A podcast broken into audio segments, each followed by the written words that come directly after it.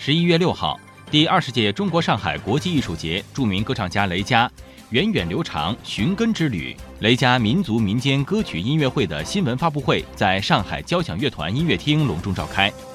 请听本台记者陆凯从前方发回的报道。欢迎大家来到源远流长寻根之旅雷佳民族。二零一七年，雷佳推出源远流长寻根之旅民族民间歌曲专场。得到专家和乐迷的一致欢迎。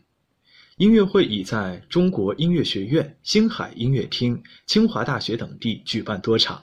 八千名观众现场聆听了这场演出。带着这场既守望又开拓的音乐会，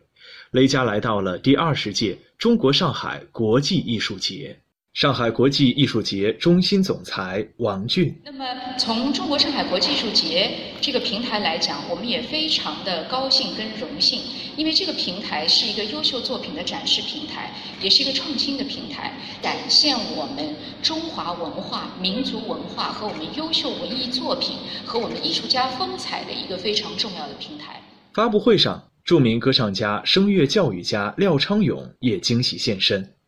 在此次音乐会上，他将以主持人的全新身份，深入浅出地为观众讲述民歌的渊源、风格和背后的故事。所以，雷佳老师呢，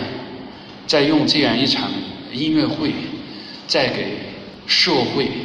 在讲我们这一代音乐家呢，在如何在践行我们要深入生活、深入群众，我们民族声乐的发展，我们也要向西方好的。这些来学习。其实从这场音乐会我们可以看，雷佳老师应该说是用心良苦的。此次音乐会的十五首歌曲都是经过雷佳精心挑选和作曲家的精心编配，也是其新国风音乐理念下的代表作品。新闻发布会的最后，雷佳也对上海艺术节表示了感谢。并对本次演出表达了自己的期待。很开心啊，上海是我特别喜欢的一个城市，所以这次在艺术家云集的上海国际艺术节期间，带着我的寻根之旅音乐会来到这里，能够跟来自各地的艺术家一起进行一场这样的对话，感到非常的荣幸。所以特别感谢我们的上海国际艺术节组委会能够发出这样的邀请。